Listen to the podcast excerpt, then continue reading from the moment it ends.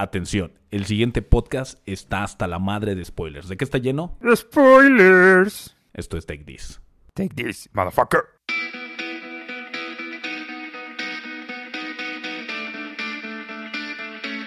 Yeah, yeah, yeah. ¿Cómo están, camaradas? Bienvenidos a su programa favorito, su programa ya número 16, ¿quién lo pudiera creer? Hoy hablaremos de The King of Fighters, la saga de Nest.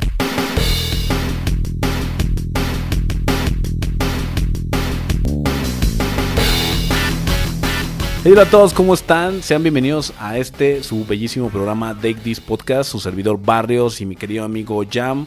Aquí estamos juntos una vez más. Esta es la cuarta temporada de este bellísimo podcast. Es sorprendente, estoy muy contento, estoy muy alegre de que he aprendido mucho. He tenido estas oportunidades de, al igual que ustedes, saber cada día más de esos este, programas, animes, mangas videojuegos y más que no sabía. Estoy muy contento. Aquí seguimos. La pandemia sigue aunque la banda ya se relajó. Estamos en ahorita en este momento para aquellas personas que nos escuchan que son de otros países. Estamos eh, disfrutando de lo que llamamos aquí en nuestro país puente, que es cuando celebramos, tenemos un día festivo, lo recorremos al lunes y lo agarramos como de un fin de semana largo. Estamos celebrando el natalicio de la primavera. De Benito, de Don Bomberito. Este, ¿cómo estás, cabrón? Bien, bien, ¿y tú qué show? Pues muy bien. ¿Cómo te sientes cuando empezaste esto con una idea y ahora ya vas para el capítulo número 16 de este programa? No, pues se siente bien, se siente, se siente bonito como Es una chulada cuando, programas. cuando métanse, si tienen oportunidad nada más por hacer chisme, métanse, escuchen el capítulo 2 o 3 y luego, aunque sea un minutito, unos cuantos minutos, y luego escuchen estos capítulos y van a decir, güey, qué cambiazo, o sea, hasta la voz, relajados, eh, más argumentado todo, más resumido, más agradable, mejor audio, hemos cambiado programa, hemos cambiado edición, hemos cambiado muchas cosas. Quiero comentarles que en esta nueva temporada vamos a implementar nuevas eh, eh, como propuestas. La primera es que las Take This News regresan, eh, pero van a estar salteadas, van a estar entre los capítulos, ya no van a estar como parte de un capítulo para que se alargue y podamos hablar más de, de otros temas, entre más, más que nada recomendaciones del Jam que la gente nos ha pedido, que les recomiende videojuegos, anime, viceversa. Y como algo adicional, experimental, a ver qué tal nos va. Alguien por ahí nos dijo, hey, sí me gustaría que el Barrios no nada más diga ok, sino que diga un poquito más. Entonces, este, los cada, el tercer capítulo de cada temporada, pues su servidor va a hablar de los conocimientos que tiene. Y bueno, pues eh, lo que viene siendo capítulo 15, hablamos de King of Fighters. En esta ocasión, capítulo 16 y capítulo 17 será la continuación de King of Fighters. Ya no vamos a dejar tanto espacio en la separación de continuaciones como lo hicimos con Mario. Lo vamos a hacer más continuo para que no se pierda esa línea. Así que no me queda nada más que en esta ocasión en particular no voy a decir una sinopsis. sinopsis, sinopsis. Este, voy a hacer una mención. Me pidió mi querido amigo el Toti que le mandara saludos. Saludos Toti, es seguidor de Take This. Me dijo, cabrón, eh, soy fanático de King of Fighters desde que tenía 6 años. Era vago, era cabrón. Este, amaba la tercia de Kyo, Ralph y Kim. Le, encanta, su top de mujeres es Shermie, Mai y Angel. Eh, también este, ha jugado con Goru y me, me comenta que eh, le gustaba mucho usar el equipo de los tres mexicanos, porque los tres tenían los mismos poderes y no tenía que meterse en broncas con aprenderse, Sí, pues las copias de Ryu. aprenderse nada más. Entonces, eh, saludos para el Toti que nos estás escuchando, saludos para mi Gangos, mi Yangos, este, que es nuestro fan número uno y que está muy al pendiente de darnos retroalimentación. En algún momento eh, sería bueno visitarlo y que sea parte de uno de estos capítulos. Y bueno, pues para no alargar más esto, porque nos encanta más larga, Al barrio, al barrio. Pasa- pasamos con la saga de King of Fighters Nest, capítulo número 16, aquí en Take This. Y le pasamos el micrófono al Yori Yagami de Take This, el Ham. Sudama Machine. Pues me siento raro porque no haya sinopsis, cabrón. Y no, de- y no poder decir, pues sí, mira, fíjate que como dices. no, pues entrando ya en, en, en, la- en la- en el tema, quería tocar el tema antes de entrar a lo del juego. Ok, un- una imagen más o menos general de qué estaba pasando en la compañía. Pues estaba, fíjate que tenía broncas financieras. Porque los juegos, este, pues eran buenos, pero no se llegaba a, a los números deseados para tener a flote la compañía. SNK en Japón pues era un monstruo, no más vendía juegos de Arcadia, vendía varias cosas. Este, y en eso del, del 98, pues decidieron este, brincar al, a lo que es el 3D. Pues volvemos a lo del tema del Mario. Ya en el 96 ya casi, desde que salió Mario ya casi todo querían en 3D, cabrón. ok.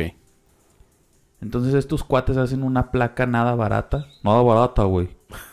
Que se llamaba Hyper Neo Geo 64 porque era de 64 bits. Esta era una placa para la maquinita. Y pues como ustedes se lo están imaginando, pues era un, un- La idea de empezar a hacer los juegos de pelea en un ambiente 3D. Ok. Y esto debutó con un juego de Samurai Shodown o, o Samurai Spirit allá en Japón de los samuráis. Pero está basado en un cómic, ¿no? No, no, no, en juegos anteriores de ellos. Salió un vato, güey, con... Si te has de El acordar. greñero, un- el del greñero, todo chaparrillo, así todo de, de traje blanco, con un espacio. y Que le hacía ¡Sempú, eta! O sea, qué chingados. güey. Ah, pues resulta que, pues, si el juego sí era bueno, pero estaba muy acartonado y se veía muy genérico. Y pues no pegó, cabrón. Entonces ahí gastaron un buen billete, cabrón. Y luego también estaban desarrollando este la consola casera nueva de Neo Geo. Que dicen que en aquel entonces era el Rolls Royce de las, case- de las consolas caseras, güey. Entonces ya te imaginarás lo que valía. Una buena feria. Pues era la consola más cara del mercado y, y por ser la más cara del mercado y no ofrecer títulos variados más que los de pelea, pues no fue una consola muy bien vendida. cabrón. ¿Tiene algo más SNK que no sean peleas? Sí. En años más atrás tenían de todo, tenían de naves, tenían de plataformas, tenían de beat 'em ups, de varios. Pero como que se enfrascaron mucho en las peleas. Y, y parte de esto sí fue como que se pusieron la propia soga, ¿eh? Sí, sí, sí. Porque después de eso tienen otro proyecto. Que es una consola portátil que se llamaba Neo Geo Pocket. El azul. El azul que te regalé. Bueno, sí, le sí. regalé a tu chavo. Está bien perro. ¿Sí te acuerdas de esa? Ah, pues salió. Y pues no, no le llegó a los talones ni a Game Boy. Y en allá en Japón hay otra consola que se llama Wonder Swan que nunca llegó aquí a América. Esta Wonder Swan es de Bandai. Y traía juegos, la mayoría eran juegos de, de animes, güey. De los caballeros, de Dragon Ball, de Sailor Moon, de Sakura Card Captor, bla, bla, bla. Entonces pues no pegó. Aparte de lo mismo, pues no tenía mucha variedad de ese juego. Pues el juego más chido es un juego de peleas, el Capcom contra SNK. Y luego sacaron un Metal Slug y luego le hablaron a Sega. ¿Sabes qué? Aviéntate un Sonic, cabrón. Salió un juego de Sonic. Que normalmente venía con la consola. Pero pues este... En tantos intentos y en tanta gastadera de lana. Pues no, no... No pegó. Hablando de KOF en ese entonces, pues ya estaba el KOF 98 que fue lo mismo que el 97, solamente no tenía historia el juego, la mecánica era la misma, la novedad era que jalaban a todos los monos que habían salido en los KOF anteriores y los pusieron en este juego para que pelearan, cabrón. Al final pues salía Rugal también, que se supone en la historia ya estaba muerto. Y este... Y pues la gente se emocionaba, ¿no? Porque extrañamente Rugal le emociona a todos, cabrón. Pues es como un reencuentro, ¿no? Exactamente. Pero ya volviendo al juego que sí tiene historia, más bien empezando, estaba el King of Fighter 99, ya estaba en desarrollo. En este título querían seguir la historia porque el fuerte de estos juegos, como lo comenté en el programa anterior, era su, su trama. Claro, es muy importante la jugabilidad, pero te invitaba el juego a que consumieras el siguiente para ver qué pasaba, ¿no? Con tus héroes. Que, qué irónico el hecho de que sea un juego de peleas y tenga trama. Sí, de hecho es de los primeritos, bueno, el 94, 95 que hablábamos, en tener historia, güey, porque sí tenían los demás juegos jugabas, terminabas el juego y sí te montaba, me mostraban unas cinemáticas de, de lo que hacía el mono después del torneo, ¿no? Pero hasta ahí. Sí, es como si le pusieras historia al juego de FIFA. Sí, sí, sí. Porque al final de cuentas es jugar, al final de cuentas es competir y va a haber un ganador y da exactamente lo mismo. Hoy puede ser el verde, hoy puede ser, hoy puede ser Blanca, hoy puede ser Zangief, hoy puede ser de Chun-Li, hoy puede ser Ryu. Al final de cuentas es un ganador. Así eran los juegos de FIFA, pero ahorita, y no nomás FIFA, creo que hay varios, tienen el modo carrera, güey. Que el modo carrera es la historia de tu mono, cabrón triunfando en, en, pues no sé si en el mundial, porque no sé muy bien la historia, pero es la historia de cómo tú como avatar, como jugador en el juego, vas triunfando en, en, en, en, el mundo del fútbol, cabrón. Ok, ¿y cuánto éxito ha tenido eso? Pues muchísimo, porque eso lo han replicado desde hace... No tengo bien el dato, pero yo creo que hace 3, 4 años. Por eso, pero yo me refiero a la crítica desde el punto de vista de FIFA, por así decirlo. Tengo mis hermanos, mi hijo, mis conocidos que juegan FIFA. Nadie me había hablado de ese, de ese modo más que tú, cabrón. A eso es a lo que voy. ¿Qué tanta popularidad ha tenido en ese tipo de juegos esa línea? donde a la gente no le interesa más que jugar. Pues es que estás hablando en México, cabrón. Porque si tú vas y le preguntas a un mexicano, oye, el King of Fighter y la historia del Orochi, te va a decir, yo no sé qué vergas me hablas, güey. pero si vas a Estados Unidos, bueno, Estados Unidos no consumen coca, pero si vas a Japón o vas a Brasil, pues sí te dicen, ah, el Kyo es o esto, ya está basado en esta leyenda, y ta, ta, ta, ta, ta, ta, ta, ta. ta. Y Recordemos que para que un juego se pueda venir de este lado, tiene que triunfar en su país. Oye, pero los, los, todos los juegos que han pasado para acá son tropicalizados o los pasan igual así como, como vienen. No, igual. La traducción así a veces. La, traducción sí, pero como viene, Paz lo echan. Sí, sí, sí. Los de King of Fighters. Ok. Sí, sí, sí. Esos no, no han sido censurados o tropicalizados, como dices. Sí.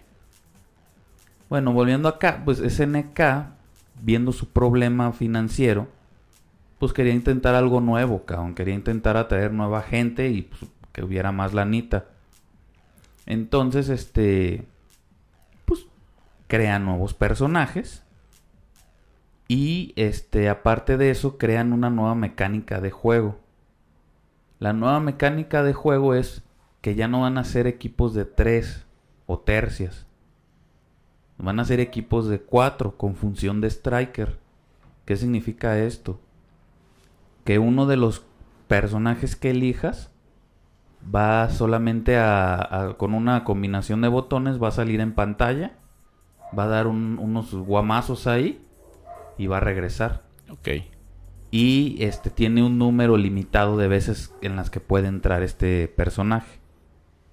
Aparte de que le ponen un modo que se llama modo armor, que es donde el, personaje empieza como a brillar amarillo. Y este. Y cuando le pegan, no se aturde el güey. El que, estás usando, el personaje que estás usando. Exactamente. O sea, le dan un, golpe y tú puedes contrarrestar el golpe y no se queda así como en la pendeja. Pero no es un counter. No es un counter. Y está el modo, este counter, hablando de. Ok.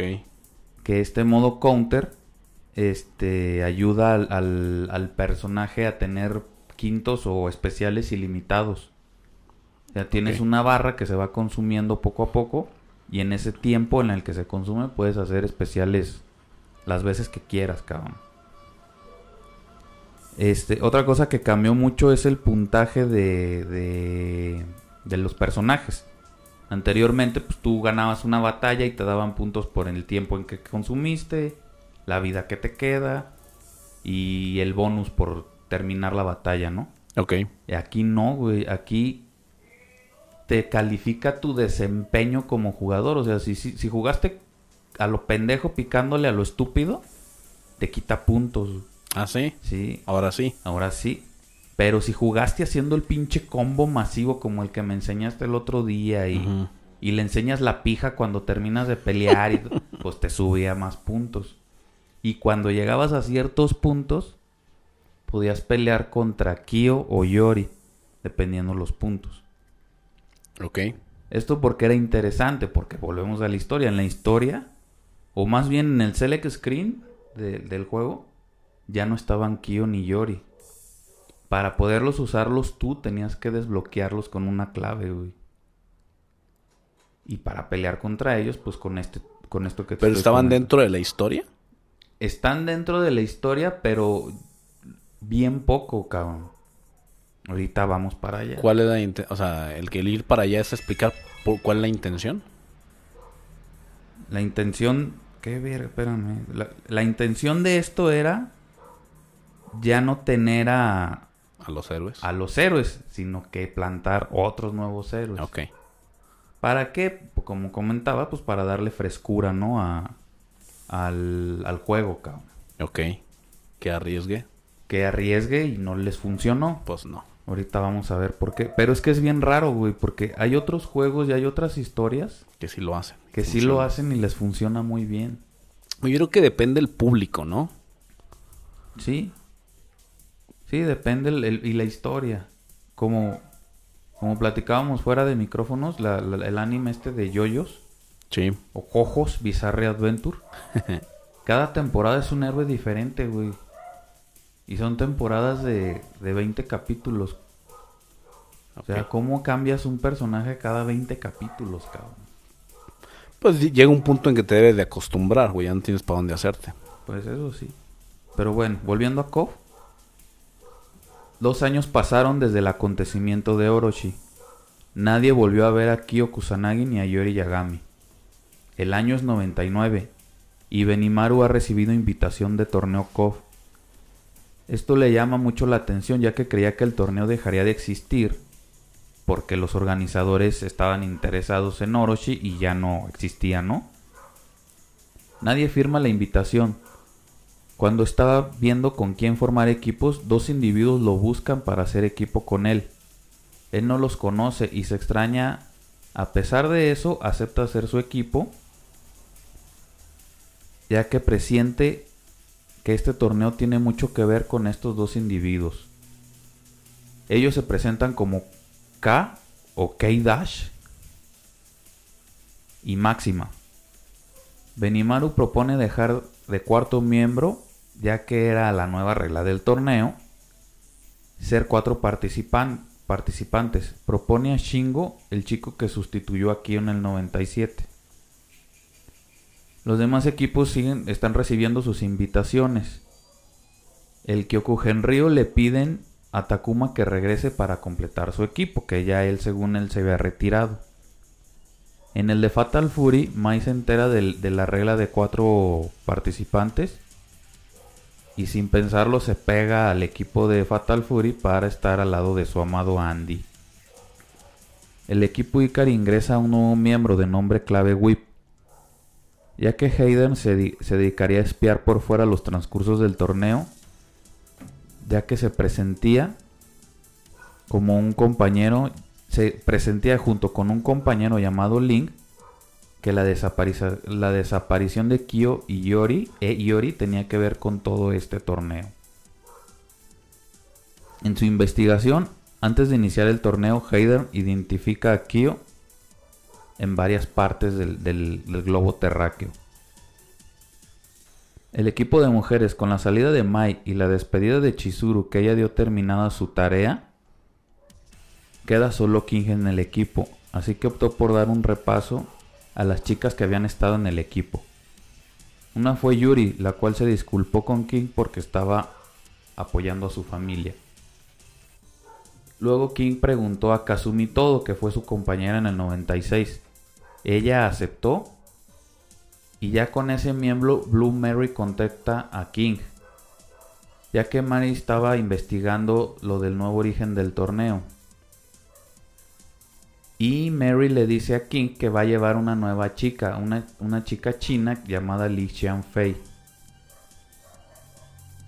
Por otro lado, Kim seguía entrenando a Choi y a Chang, que son tus cuates, el de las garritas y el gordote. para llegar a ser los hombres de bien, porque si recuerdas, eran, ellos eran prisioneros, eran maleantes. Sí.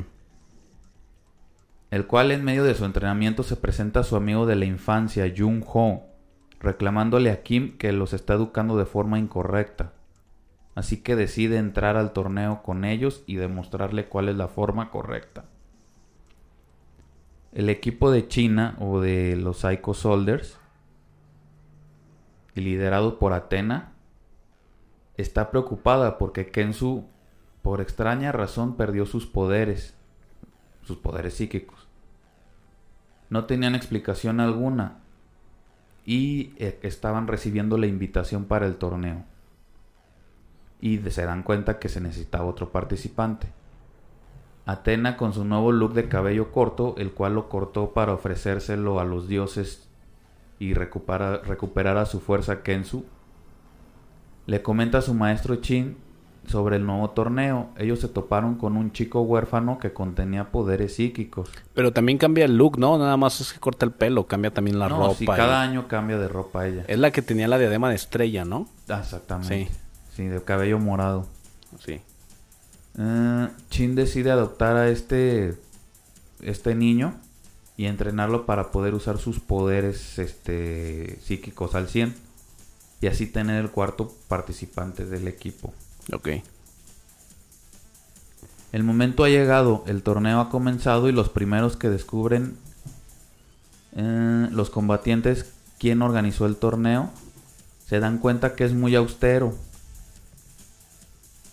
No encuentran las cadenas televisivas, ni el público, ni las fiestas de inauguración, ni todo lo que se presentaba anteriormente, ni el estadio que hacían especial para la final.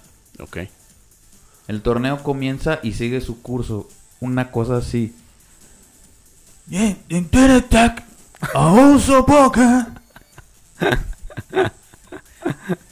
Pavo Geisa. no podías dejarlo pasar.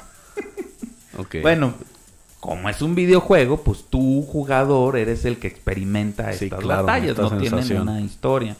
Hay unos mangas que creo que son mangas chinos hasta anime llegaron a sacar. Hay unos animes que, iba a recomendar, de hecho, pero son como cortos. Como ovas. Como ovas, pero son de capítulos de 10, 15 minutos. Eh, bien chiquititos. Y están bien padres, véanlos. Ahorita les doy el nombre. Y bien hechos, güey. Y bien hechos. Hay dos, uno en, en anime tradicional y otro en CGI. Ah, en CGI no lo he visto. Está buenísimo, pero ahorita vamos para allá. Bueno, ya por último es... ¡Galáctica Phantom! Bueno, sigue el torneo.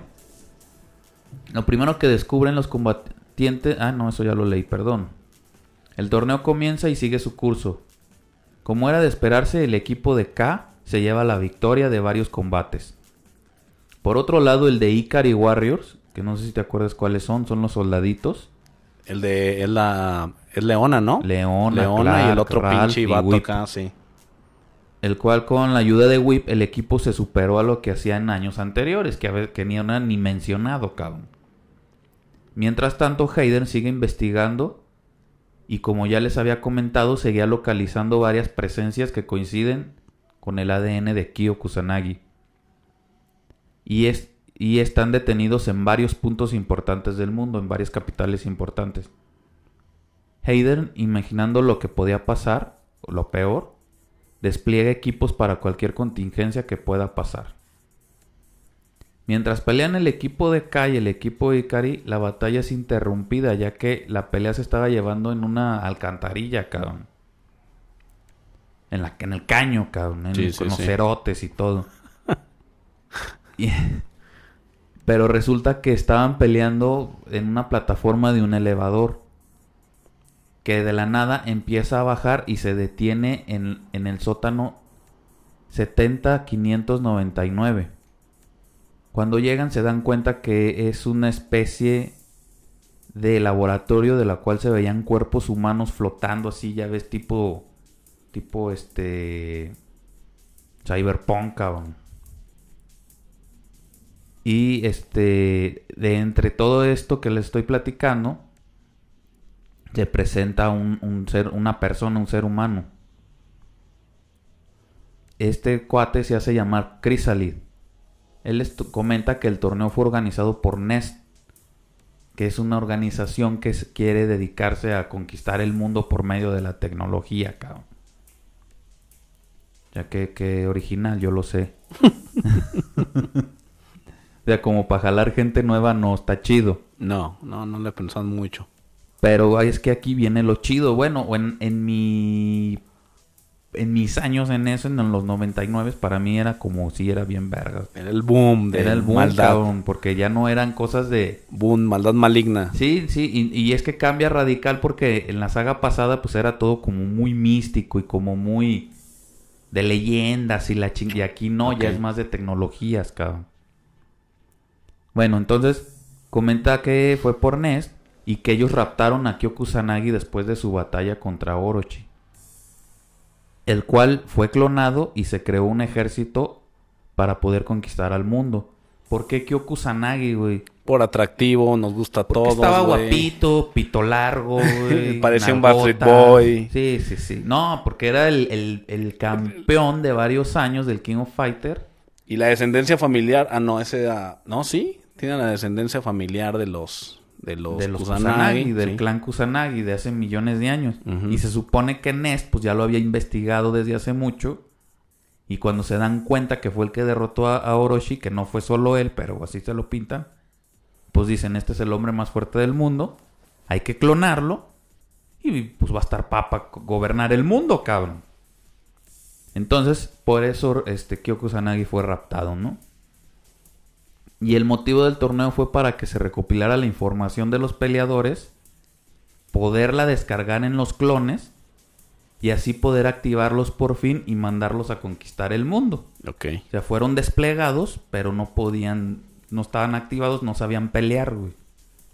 Eran como un bebé y tenían que bajarle esta información de, de batalla, ¿no? Actualizar la información, sí, claro. Y comenta que el verdadero Kyo se le escapó de las manos este, cuando robaron su ADN, él se dio cuenta y se escapó, ¿no? Pero que ya no lo necesitaban porque lo que realmente necesitaban era su ADN y, este y poder hacer toda esta bola de clones. Eh, para su última revelación le comenta a K, o K-Dash, que él es un clon de Chrysalid. O sea, que K es un clon de Chrysalid porque K creía que era clon de Kyo. ¿Y qué no es así? No, ah, para allá vamos, espérate. Y lo presiona preguntándole si recuerda algo de su vida, a sus padres, dónde estudió, con quién estuvo, a lo cual K no sabe responder esta información. Y también le dicen que él se reveló y que no fue terminado, por eso solamente puede mandar o canalizar la energía de la llama por una mano, por la mano derecha, que trae un guante especial para poder dominar esa llama. Que eso te iba a preguntar, ¿es una, es una mano robot? ¿No es un guante rojo? Es una mano, no, es una mano robot, es- perdón, es, es una mano humana y el guante es como un catalizador para poder ex- Ok. ex- ex- desprenderse del poder. Ah, ok, ok. si no, no podría. Que lo perro que tiene ese cabrón es que patea el fuego, ¿no? Tiene un ataque que patea un aro Es de que fuego. como él no puede manejar las llamas como Kyo Yori, a la hora de crearla con su mano derecha, lo único que hace es lanzarla o, o- o moverla, pues. Y se especializa en hacerlo con los pies. Hay perro. Exactamente. Ah, ah, ah. Entonces, este, después de esta pequeña charla, pues comienzan a pelear. Entonces empiezan a pelear y este y le ganan a Chrysalis sin ningún problema. De hecho, fue demasiado fácil. A lo cual Chrysalis dice que solo estaba jugando y recopilando la información y poder despertar a los clones. Listos para atacar y esta misma energía también la recibe Chrysalid así aumentando su data y, y, su poder. ¿Por qué? Porque también es un clon, ¿no? Entonces ya cuando está súper mamadísimo, cabrón, pues les pide el segundo round, güey. Entonces, este, le dice a Kaya Máxima que le ayuden a conseguir la última información, que es el trigger data. Este trigger data es el instinto asesino que necesitan los clones, pues como su nombre lo dice, pues para matar, ¿no? Entonces vuelven a pelear y ya la cosa cambia. El Chrysalis ya es este pinche vato mamadísimo. Ahí les va. ¡Zuleire! ¡Ah! ¡Gracrota! Y siguen peleando, ¿no? De unos guamazos, pues saca a la riata a Benimaru y a, y a Shingo. Quedan desmayados y solamente quedan K y Máxima contra Chrysalis. Este. Ya con, con una. Con una, este. ¿Cómo se podría decir? Con una ventaja grande, Chrysalis. K logra superarse y termina este, deteniendo a, a Chrysalid antes de conseguir esta información, el trigger data. A ¿El güey que sale con el león negro, que lo pone con el león negro, ¿es Chrysalid? ¿O es, es otro personaje? Es que en ese juego vuelve a salir Chrysalid. Pues esto sí es. Pero es otro clon. Ah, eso, es como una versión diferente. Exactamente. Este pinche cagadero de clones, ahorita vas a ver. Que de hecho era mi pregunta, o sea, ¿de dónde vergas se le salió? Eh, eh, o, sea, o sea, yo entiendo la parte de los clones, la lógica de los clones, te saco a ti sangre ham y hago un ham malo. La única parte donde me brinca es dónde vergas sale el tema de Kula, güey. O sea, dónde la... Ah, pues ¿Dónde hacen un pinche clon mujer de un vato, güey? Es que esa no es clon. Ahorita vamos. Es que para allá vamos. Todo está bien confuso, güey. Por eso casi no, no les gustó esto a la gente. Ah, o sea, o sea, la pinche historia verga que hicieron revoltosa cansó a la banda y dijeron, no mames, o sea, ya es demasiado. Y es que todo, me voy a adelantar tantito, todo pasa, güey, porque el cierre de esta saga ya no la hizo SNK. Ya la hizo otra compañía porque SNK tuvo que vender, güey. Ok. Eso hablando ya del mundo real, el financiero. Pero para allá vamos. Bueno, detienen a Chrysalid y él derrotado empieza a gritar que sí, que sí los puede activar, sí puede activar con, a, los, a los clones y seguir con el plan. A lo cual una pinche luz aparece del, del azotea, cabrón. Y le, y le dice a, a, a Chrysalid, no, fallaste. Gracias por cooperar y gracias por ayudarnos.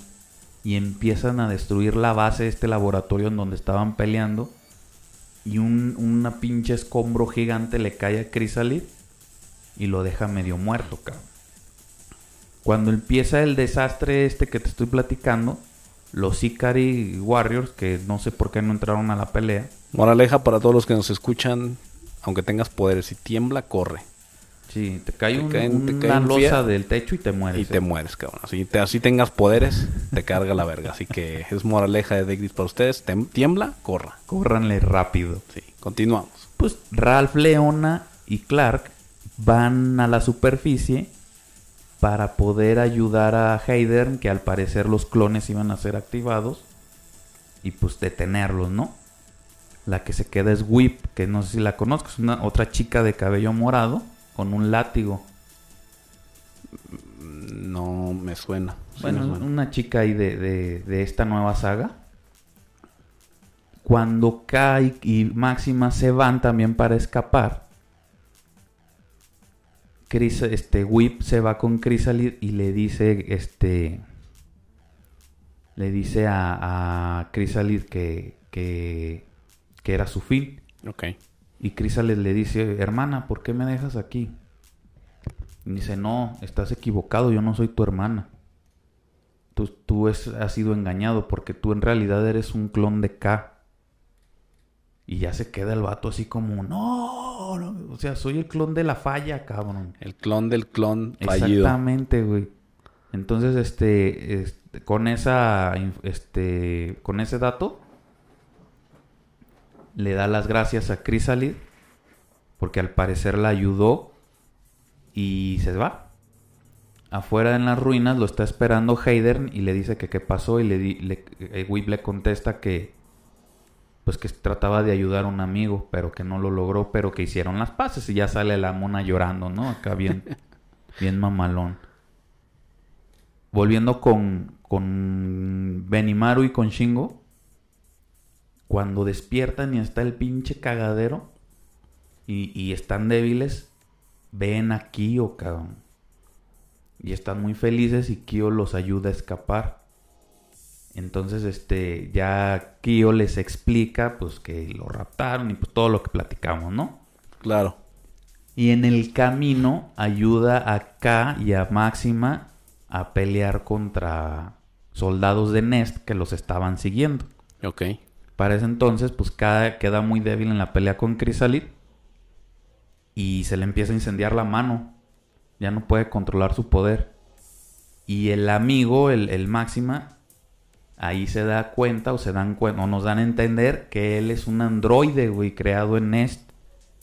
Y ya le dice, K, te voy a quemar. Y le dice, no, mi cuerpo es antillamas. Pero ya se ve el vato pelado, güey, con su cuerpo mecánico, ¿no? Entonces llega Kyo, los, los ayuda a escapar. Ok. Y luego le jura a K que, que quiere pelear contra él. Que esto no se iba a quedar así. K no, pues no le hace mucha fiesta y, y cada quien se va por su lado, ¿no? Y ya van 32 minutos de programa y, y el profesor Yori Yagami ¿dónde está? No, este no ha salido ese güey. ¡Ta madre! Y ya para no hacer el cuento largo del, del 99, pues todo queda así. Chrysalid queda hecho mierda, eliminado. Y pues brincamos al 99, ca- al perdón, al 2000. Aquí, este juego, güey, para estos años, SNK ya no podía. Entonces vende la compañía, cabrón O sea, en pleno proyecto. en pleno proyecto. Y esta nueva compañía, pues como el proyecto ya estaba muy adelantado, le da lana a SNK para que lo termine y lo logra sacar. Iba a platicar de las mecánicas, pero la o sea, verdad, igual, igual SNK lo siguió. el 2000. Sí, sí, o sea, a final de cuentas, tal vez no dirigió. O sea, tal vez no produjo, pero sí dirigió. No, el 2000 sí, Ah, ok. porque ya tenía el proyecto más de la mitad. Tú dices más adelante. En el 2001 ya no, güey. Ok. Y es donde es el cierre del, del- De la historia. de la historia, de la saga. Que se ve que es un mierdero, güey. ¿Y cambió algo? ¿Qué empresa era la que agarró la línea? Era una compañía que se llamaba B-Software. Ok. Y este. Y luego los vendieron, güey, porque la gente estaba presión y presione porque no hacían proyectos con SNK. Y la, la, la empresa decide no vender, decide dejarla en bancarrota. Y ahí es donde entra el antiguo creador de SNK, que ahorita aquí traigo el nombre, y lo compra, güey. Pero junta a otras empresas para que le ayuden con lana. Y al final, güey, que ya me adelanté, pero al final queda como SNK Playmore. Así se llama hoy en día, güey. Aquí en el 2000, pues no les voy a platicar mucho de las mecánicas para no tardar, para no hacerla tan larga. Te encanta. Empezando bien en la temporada. La única cosa aquí es, sigue la misma mecánica. Cuando tú dejabas un güey de striker, haz de cuenta un, un Yori. Podías elegir el Yori de la historia, que era el del pantalón tinto, el de la... Y cambiaba este Yori y luego regresaba, le podías cambiar y había un otro que se llamaba Another Yori. Este Another Yori eh, pues era un personaje con diferente traje y ha- hacía otra función. Y así había con, con varios, ¿no? Pero este... Empezando la historia, pues un año ha pasado. Kai y Máxima son ahora fugitivos tanto de Nest como del ejército. En especial de los Ikari. Esto es porque ataques terroristas fueron aumentando después del torneo del 99 y porque estos dos personajes eran su pista más cercana a Nest. Cuando Hayden recibe una nueva invitación Koff al torneo y en su investigación se da cuenta que Kai y Máxima asistirán al torneo. Sabe que esto tiene algo que ver con Nest, así que opta por no seguir buscándolos. Mientras tanto, Kai y Máxima, aparte de estarse escondiendo de sus enemigos, realizan ataques a bases y operacionales de Nest, con el fin de poder acabar con ellos. Máxima, que es un cyborg, en su banco de, base de datos, tenía almacenada muchas de las ubicaciones de estas bases. En uno de sus traslados ellos reciben una, invitación a una pelea de lucha libre realizada en Southtown. Este año el torneo regresaría a sus orígenes en Southtown. Mientras ellos están mirando esta pelea de lucha libre, una chica pelirroja se, se sienta junto a ellos. perdón, perdón, eh.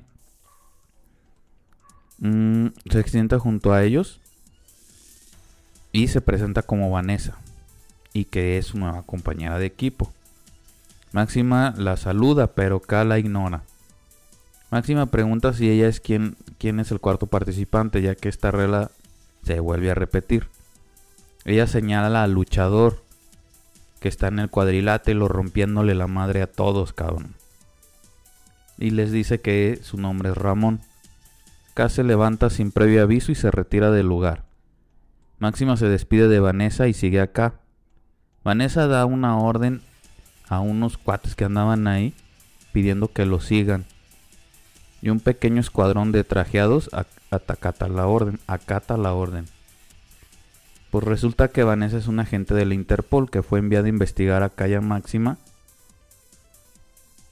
llegan a ellos llegan a un subterráneo donde se realiza una de las peleas del torneo. Se realizará, perdón, una pelea ahí del torneo de KOF. Y empiezan a investigarla. Se dan cuenta que el lugar estaba con mucho equipo y más para capturar datos de batalla como con Chrysalis. Agentes de Ness tratan de detenerlo. En medio de la pelea Vanessa les ayuda y logran escapar. Cuando lo logran Vanessa se presenta ya como la gente que comentábamos y les pide que dejen ser parte del equipo y así ayudarles a ellos a quitarles parte de la culpa de los que de, la culpa de, de los ataques terroristas. Ella cree que no tiene nada que ver en el asunto de los terroristas y con esto K accede a ser un equipo. Por otro lado, Kyo sigue escondiéndose ya que Nest sigue buscándolo. Y Yagami sigue tras su rastro. Se topó muchas veces con gente de Nest. Yori le, le importaba lo más mínimo Nest. Pero si se entrometían en su camino, acabaría con ellos. Por otro lado, Benimaru vuelve a recibir otra invitación KOF, lo cual vuelve a invitar a Shingo y este, después de lo ocurrido en el 99, fue contactado por agentes de la Interpol, un agente llamado Seth, el cual cooperó con él para localizar a su amigo Kyo y detener el cartel Nest. El cuarto miembro era de un clan de asesinos. Este personaje se llamaba Lin. era el, era el líder del clan Hisoku. Era un clan así como de ninjas, este, pues, de asesinos, de malditillos ahí haciendo chingaderas, ¿no? Este cuate este, aceptó entrar con ellos porque le prometieron que lo ayudarían a, encontrar al ex clan del. al ex jefe del clan, que se llamaba Ron. En otro lado, los Kyokugen tenían un problema, ya que Yuri ya no se llevaba bien con su padre y su hermano y decide dejar el equipo y regresar al de las mujeres.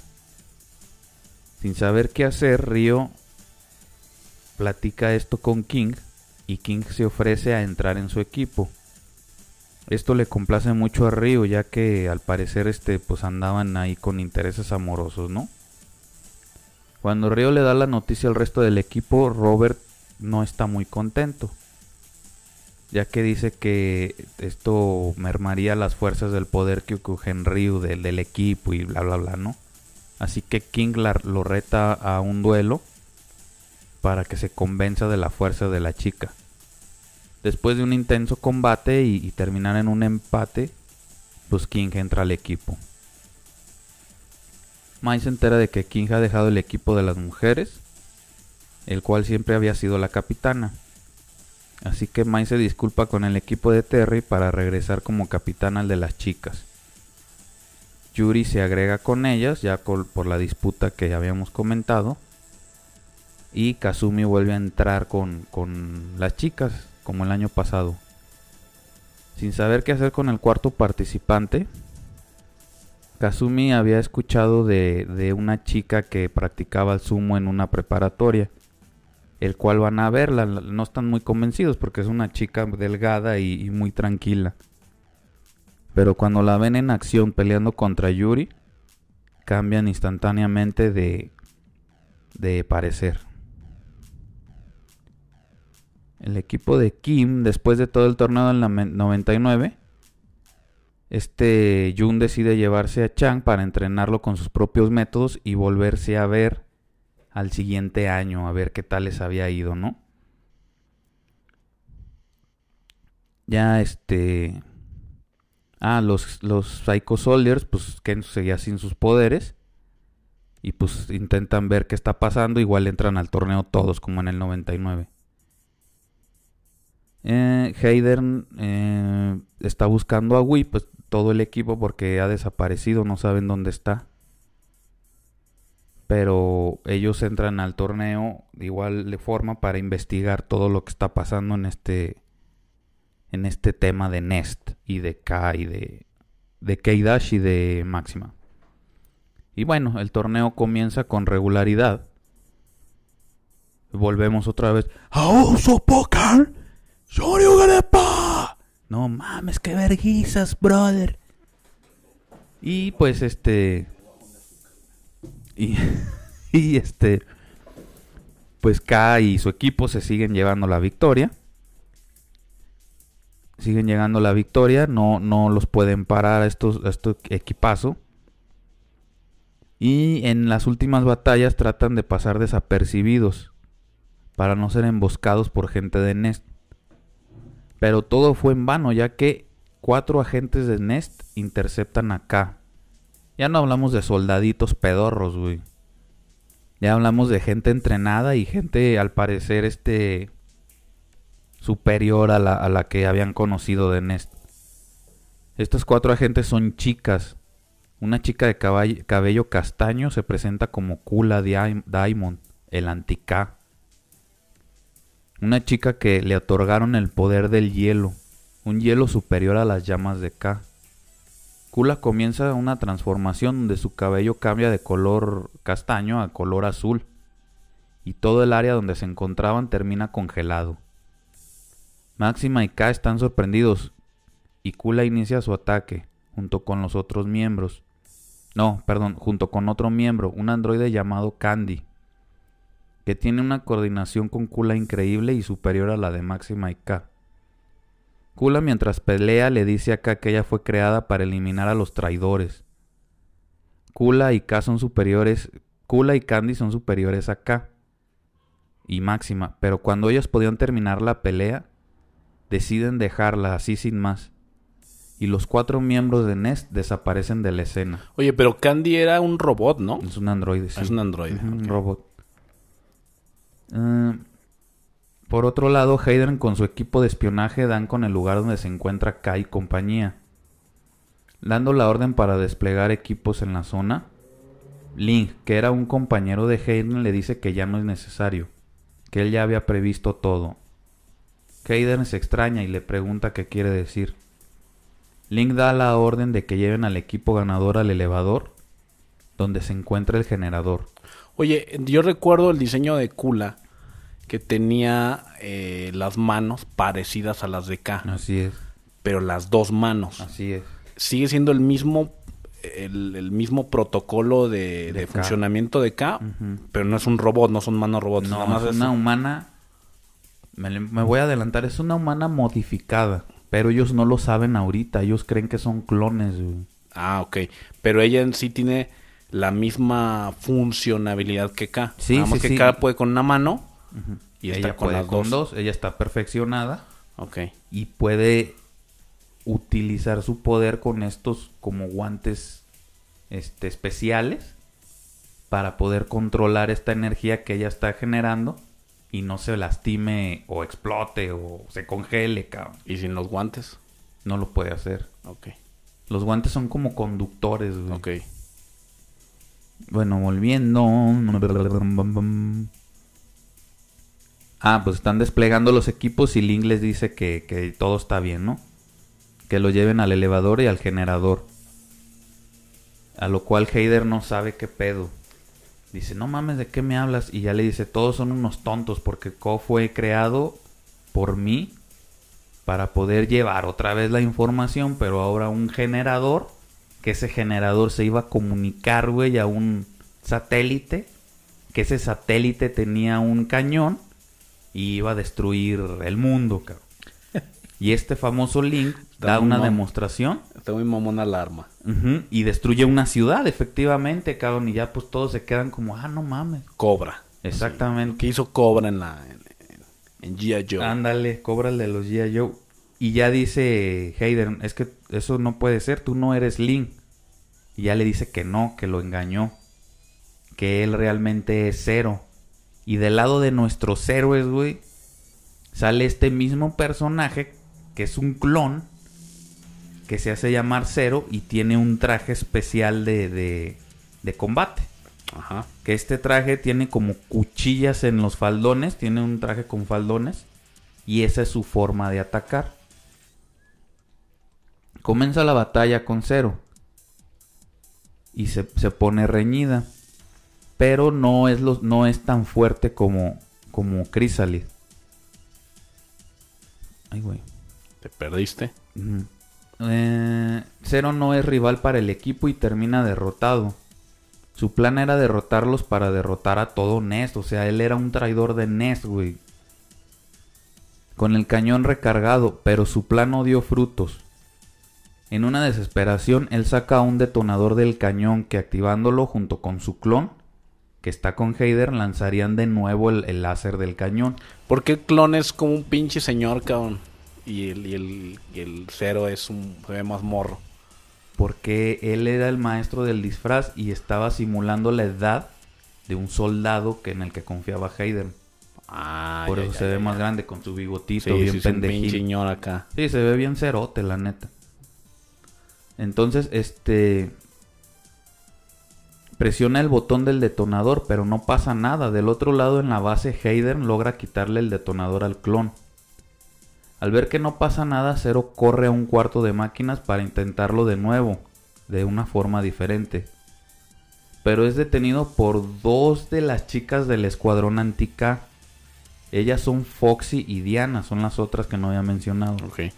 Por otro lado, Kula y Candy se encuentran en el, en el asteroide, en el... en órbita con el cañón. El Este, satélite. ¿Mande? El satélite. En el satélite, efectivamente.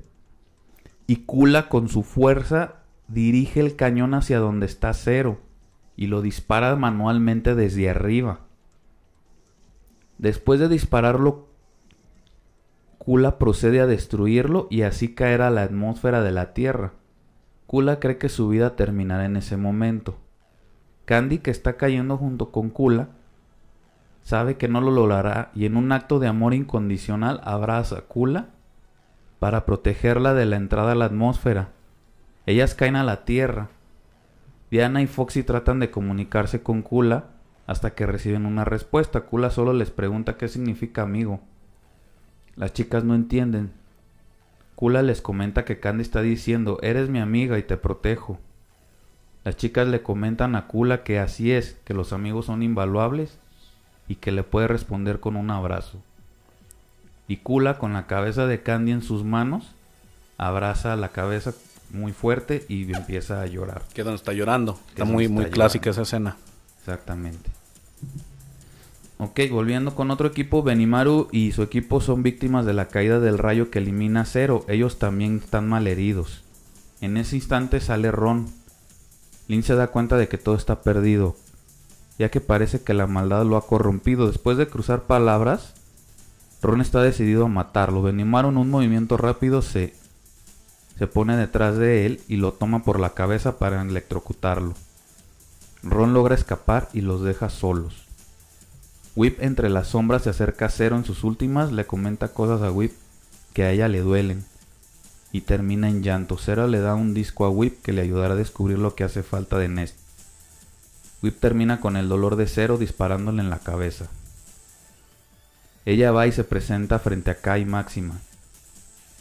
Por fin, ella se presenta como su hermana mayor. Máxima no lo cree, pero K tiene flashback de ella de niña llorando y decide confiar en ella. Así los tres se retiran de los escombros que deja el rayo. Los Icaris logran descifrar el disco que encontraron cuando buscaban a Whip. Y, el es un video donde Whip agradece a todos por lo que hicieron por ella y que se volverían a ver.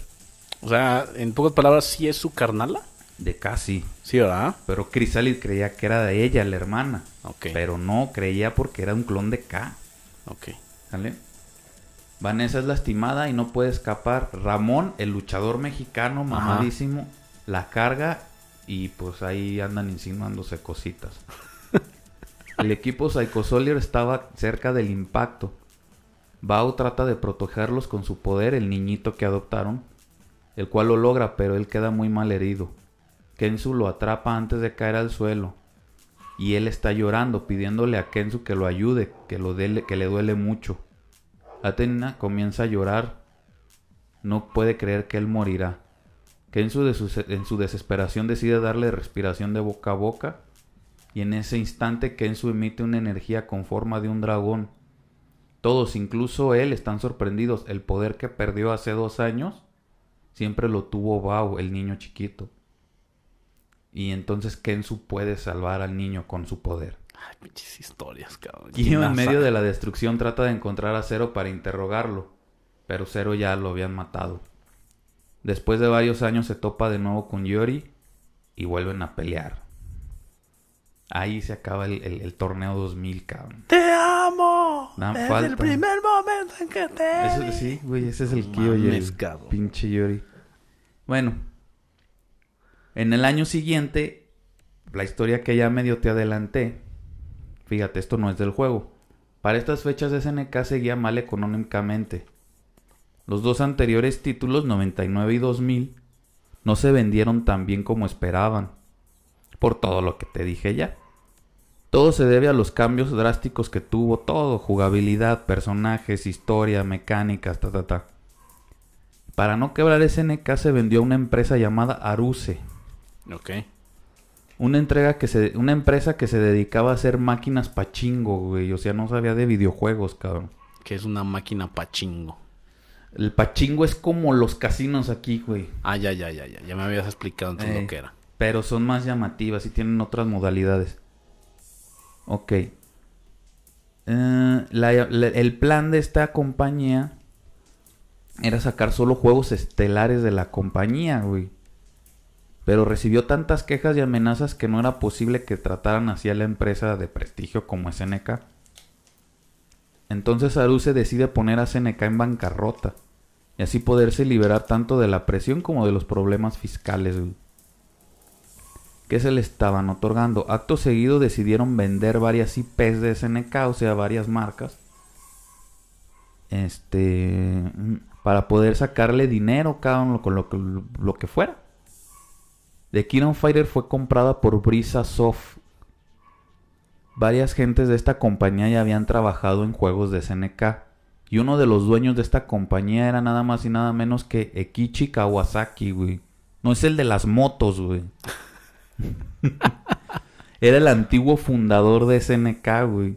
Pero estaba en esta nueva empresa. Esta nueva empresa, como que acá ya lo habían echado para afuera, vendió su, su parte y, empezó otra, otro y le volvió a caer. Y le volvió a caer. es pinche suerte, cabrón. si, no es que hasta él dijo, oigan, está esta pinche operación. yo creo que le cayó. Estaban vendiendo, ah, échenmelo. Échenlo. Bueno. Eh, esta persona, aparte de salvar la IP, se asoció con otras compañías para traer de vuelta la gloria de SNK. Estas compañías eran Eolit y Playmore. La última jugada es que Playmore compró a Brisasoft y la marca volvió a dar un respiro con el nombre de SNK Playmore. Hay una pregunta. ¿KOF va cambiando de nombre conforme va cambiando nosotros de año o es coincidente o es no, No, tiene nada pues que ver? es que era un juego anual. Sí, ¿verdad? Sí, sí, sí, cambiaba con el año. Pero eso se acaba en el siguiente programa. Ok. Ok. Cuando esto estaba pasando, que te estoy platicando, Ajá. Brisasoft y Eolit estaban con el desarrollo de KOF 2001, güey. Ok. Aquí la mecánica más importante, porque ya se nos va a acabar el tiempo, es que siguen los cuatro participantes, pero ya podías elegir tú si querías que los cuatro pelearan, o nada más dos, o nada más uno, y los demás de Striker. O sea, ya podías hacer como un plan más. Una estrategia o de te sentías bien vergas, ponías uno para pelear y ponías tres Strikers. Que hacías como una especie de complemento a los combos. Exactamente, exactamente. Pero aquí la, la, la cosa este, es que se, se ve, güey, que, que otras gentes le metieron mano. Para bien Ca- o para mal. Para mal, güey. Cambia la música, cambia la historia, cambia el arte, güey, de los personajes. Pinche Yuri Yagami parece Elvis Presley, cabrón. Entonces, es mi juego menos favorito, güey, 2001. el 2001. Pero seguimos en Saga Nest o ya no. Esa es la saga de Nest, ese Sigue. es el cierre, güey. O sea, todo esto fue intermedio. O sea, en, el- en el interludio cortaron y cambiaron de propietario Todo, y... güey. Vendieron, bancarrota. Güey, ¿qué le pasa a esas personas que dices, güey, creé esto y, y lo vi terminar así, cabrón, por necesidad? Qué, qué culero, cabrón. Sí, cabrón. El- y es esto, culero. esto fue del, del, del 99 al 2001. Sí, o sea, es, es, este, puta, güey, hice Volver al Futuro 1 y vendí todo. Y la 2 la hizo el de enfrente y la 3 la hizo el de enfrente del de enfrente Sí, sí, sí. y puto cagadero, güey. O sea, neta, se va a sentir bien culero, güey. Sí, sí, sí. Y tengo unas historias, nomás que ahorita no tengo En la tiempo. siguiente las platicas. Luego te las platico. Bueno, volviendo al, al KOF, pues el 2001 lo vuelven a a hacer famoso, ¿no? Ya en vez de estar peleando en las pinches coladeras, güey, o, o- o en un pinche callejón sin salida, ya están televisadas, ya tienen estadios, ta, ta, ta, ta, ta, ta, ¿no? Del 2001. En el 2001. Mucho público, todo, ¿no? O sea, y ahora sí eran los verdaderos reyes de la pelea. Exactamente. Antes de que se enteraran que hubiera un KOF, K, Máxima y Whip siguen buscando bases de Nest para destruirlas. Pero cada vez que daban con una base la encontraban abandonada. En una de estas bases notan que alguien los está observando desde las sombras. Whip con un movimiento rápido de látigo lo captura. Resulta que era Lin, el que platicábamos que estaba buscando a su ex jefe. Ok, El personaje que estaba con Benimaru el año pasado, bla bla bla. ok. Whip le dice que si quiere ser parte del equipo, que lo van a ayudar a buscar a su camarada Ron. A lo cual este güey pues accede, ¿no? Benimaru también recibe invitación, pero esta vez extrañamente después de tres años decide ir a buscar a Goro Diamond, que era el mamadísimo de judo, que se estaba dedicando a fortalecer el judo en el país, ya tenía varios doyos y la chingada, ¿no? Eh, Benimaru lo busca en su dojo para pedirle que se una en el torneo. Le comenta que Kyo lo buscó también para hacer equipo. Ya después de tres años volvían el equipo original. Entonces, este Kyo le pide a Shingo que sea el cuarto participante, que es este como su alumnillo. Por otro lado, eh, Benimaru buscó a Seth, que era el agente de, de la Interpol que platicábamos anteriormente, Ok. Para hacer equipo con él, el cual lo rechazó ya que tenía la misión de espiar a Yori Yagami. A él lo seguía a todas partes, pero Yori se percató de esto y guiándolo a un callejón oscuro, ataca a Seth sin piedad. Yori pregunta qué es lo que quiere. Seth sin poder dar respuesta le pide que entre al torneo con él. Yori no tiene interés, pero Seth prosigue diciéndole que Kyo va a entrar de nuevo. A lo cual pues Yori cambió de parecer, ¿no? Los Ikari seguían el rastro de Nest, el cual en sus investigaciones tenían imágenes de un satélite o nave espacial. no tenían claro que era eso. Tenían imágenes de Whip, a lo cual se dan cuenta de que está haciendo equipo con K. Hayden re- regresa al torneo después de tantos años para terminar de una vez por todas con esto. También existe un nuevo equipo que ve él, que es el, Nest Team, que son miembros, su- sus miembros son Kula, Foxy, que ya habíamos hablado de ella, y dos personajes nuevos, K49 o 9999 y Ángel, que también es una luchadora mexicana. El 999 supuestamente ya era así un pinche clon perfectísimo, super verga, ¿no? Era el clon 9999 y era El supuestamente más perfeccionista. el más De perfecto. todo y... que, que se siente él superior a K y cuando a él lo, lo comparan con K, se trastorna. güey. Se imputa, sí. El Broly de Koff. Está molesto porque fue enviado al torneo a limpiar los, los trabajos sin terminar de Chrysalid y de Zero. Y que entre muchos de sus labores era terminar con K.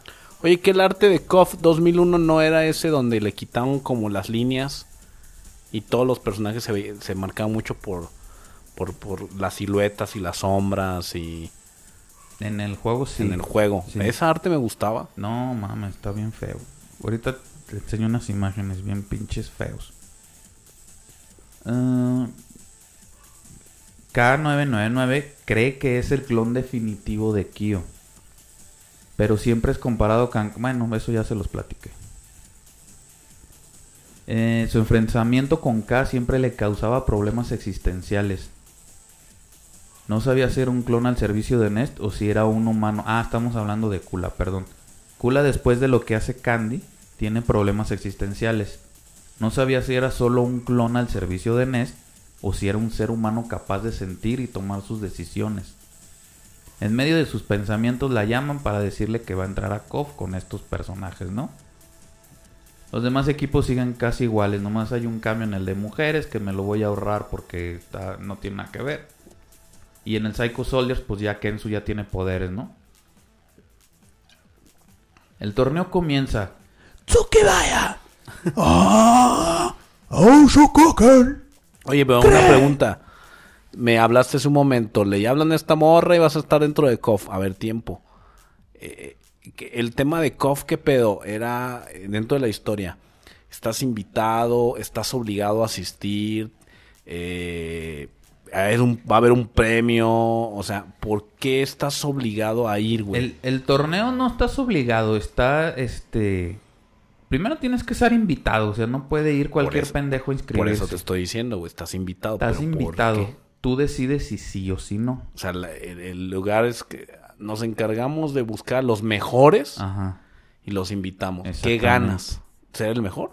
Ser el mejor y, y una cantidad exorbitante de dinero, güey. Ah, ok. Pero eso era el lado que ve todo el, el público. público, el público. El, el- lado oscuro es que consiguen la información, quieren conquistar el mundo, los héroes son héroes y por eso van, Ok. etcétera, etcétera. ¿no? Ya, ya, ya.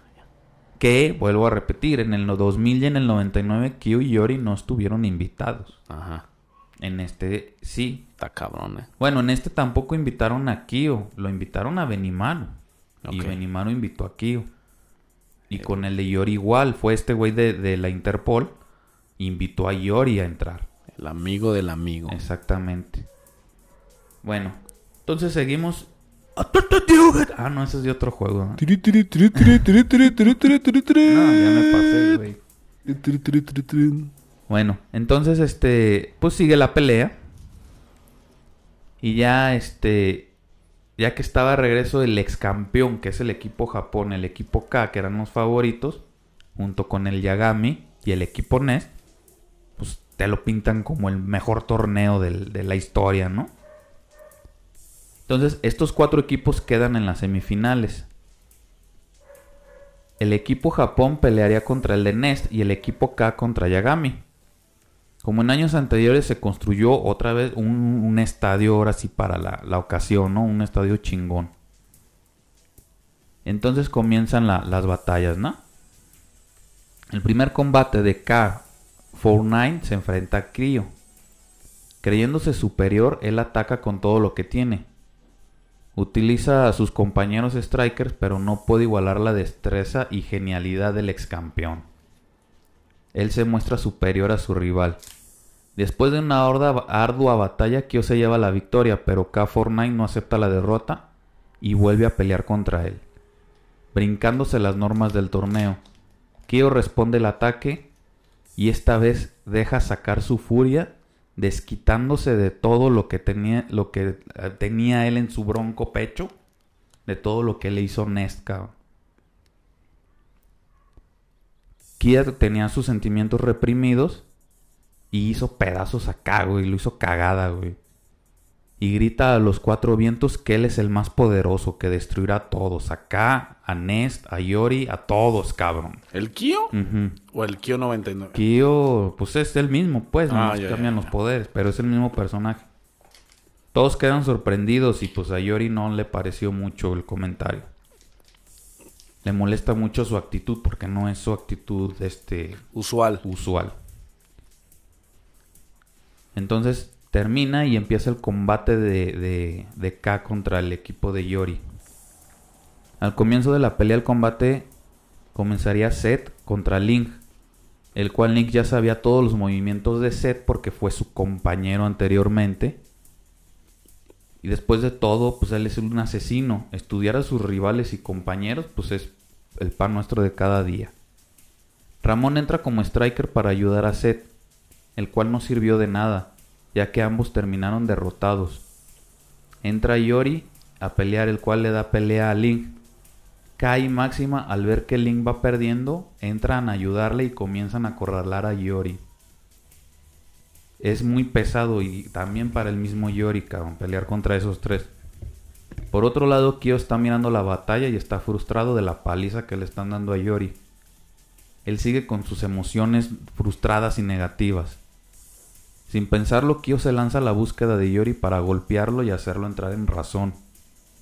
Sus compañeros de equipo quieren detenerlo ya que ellos también están asustados de cómo está actuando Kyo, cabrón. Kyo los lanza por los cielos y comienza a atacar a Yori valiéndole reverendo pene, güey.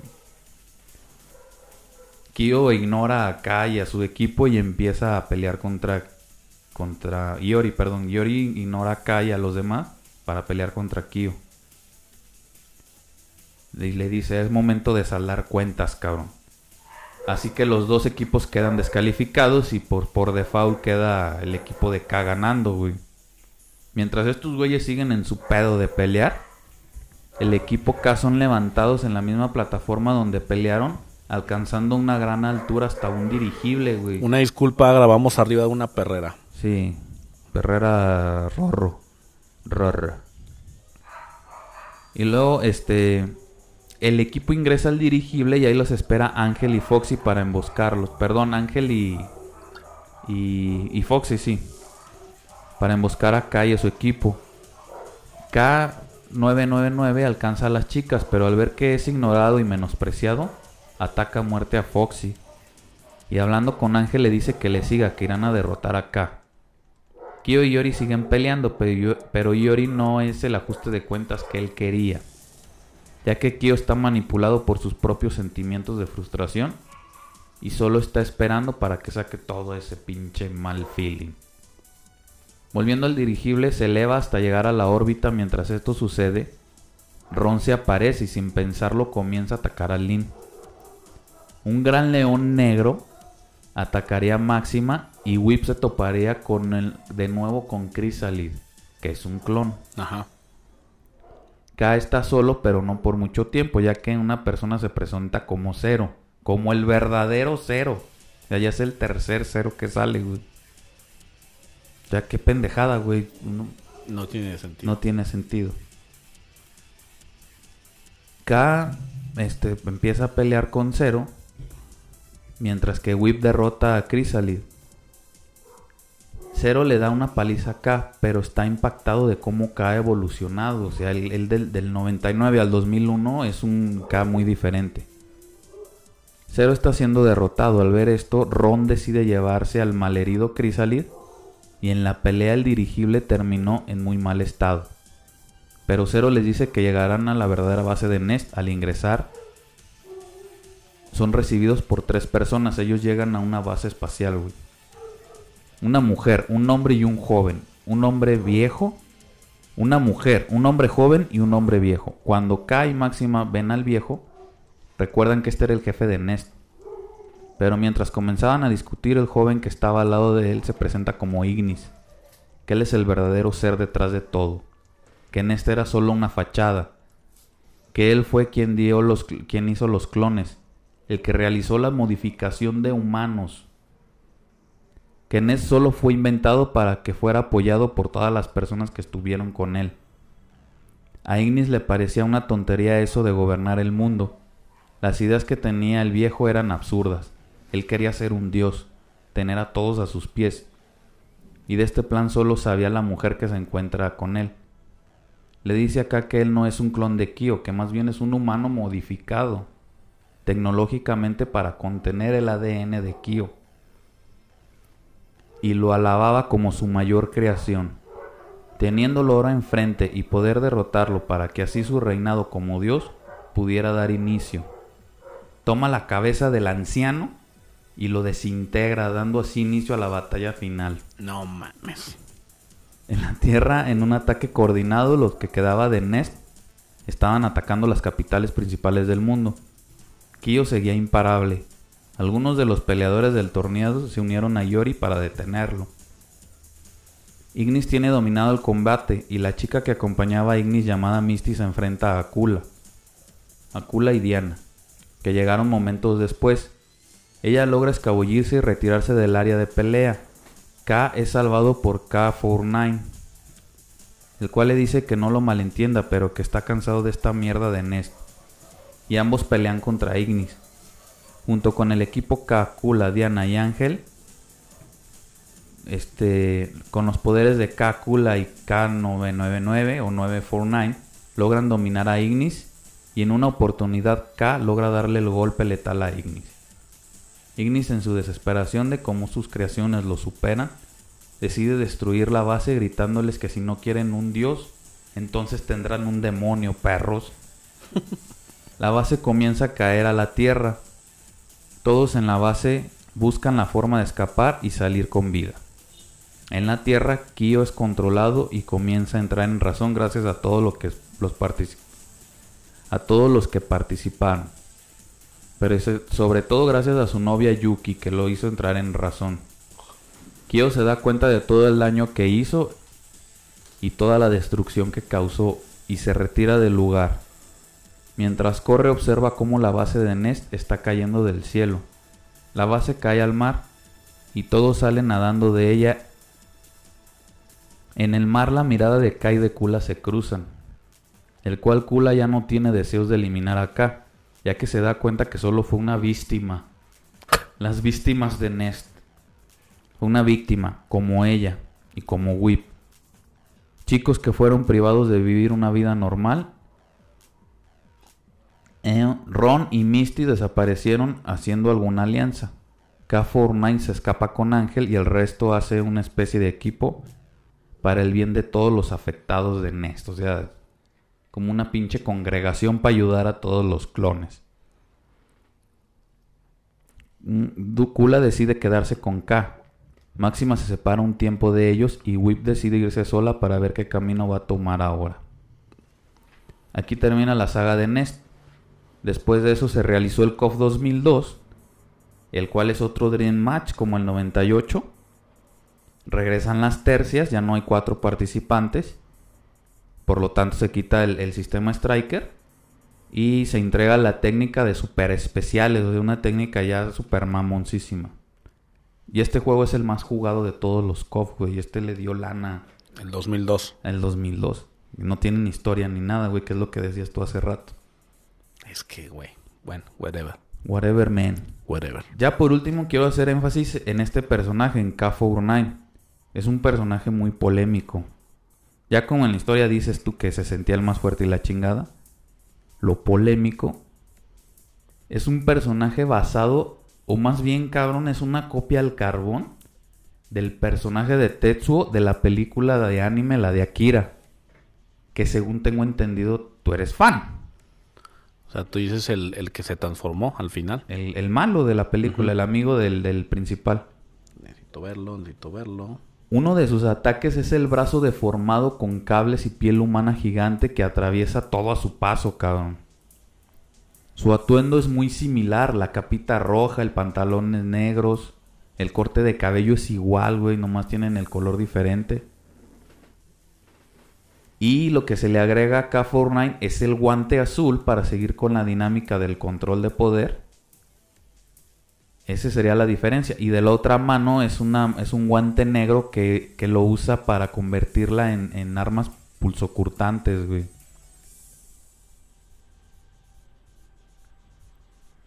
No, y hay varios, varios poderes, este... De hecho, el mono es una copia al carbón, güey. Todo su, tu- su Setmu tiene... Está copiado de la película. Y todos sus diálogos también, güey. Tienes... ¿Cómo se llama el personaje en, en KOF? K, K-Ford. Fortnite, K y 4 nueves. Ah. No me salía. K9999. Y pues bueno, para no hacerles la historia más larga, No mames, cabrón. Pinche historia. me pasé poquito, pero ojalá la disfruten mucho.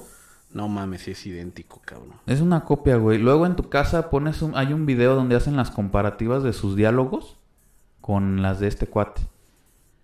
Para cerrar este programa y cerrarlo con este personaje, hubo broncas. Ahora sí que aquí a SNK no, no está muy clara la historia, pero al parecer sí hubo demandas ¿Por este tema? por este personaje.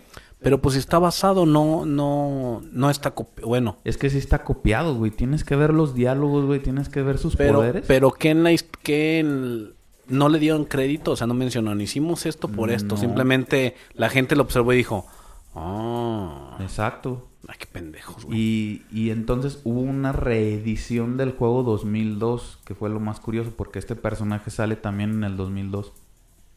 Y se llama King of Fighter 2002 Unlimited. Y este personaje le cambian el diseño, güey, y le llaman Nameless, o sin nombre.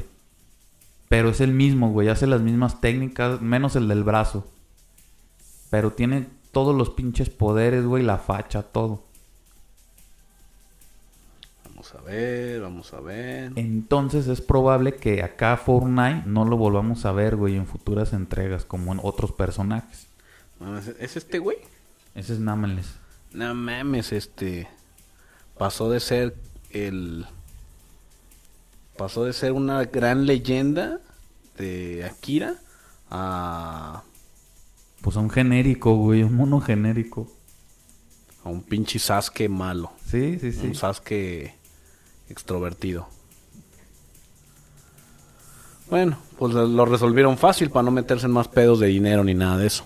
Sí, sí, sí, Entonces- pues no se podía meter la, la compañía en un problema legal porque apenas estaba queriendo salir de la, del hoyo, cabrón. Y pues la leyenda o la historia es que ellos lo hicieron no tanto para chingar al, al- al- a la compañía que hizo la película, sino Ok. más, me- más bien como un monumento, güey, un, Sí, fue una, una, un tributo. un tributo exactamente. Fue un tributo directamente a la... A la ah, fue destinado para entrar en torneos, equipo... Es que no, no hay así como que la información exacta. Pero... Sí, no, no hay historia, no, no está publicada la historia de más o menos qué era lo que pasó. Pero es obvio que pasó algo, güey, porque el personaje no volvió a salir y no va a salir. Y lo cambiaron por este otro que, que acabas de ver. Sí, este, comentan aquí en internet, eh, ah, aunque los derechos del personaje Key 99999 pertenecen, pertenecían a la empresa eh, el, eh, que son desarrolladores de SNK, ha hecho público su contenido por la creación de este personaje debido al cinismo del homenaje, ese es el pedo, lo cual puede ser considerado un plagio, por lo que hasta la fecha este eh, peleador sigue sin ser utilizado, lo que mencionas, y solamente ha tenido un par de ligeros cameos en juegos ajenos a K, K of F, uno de ellos como peluche en los juegos de Days on Memories.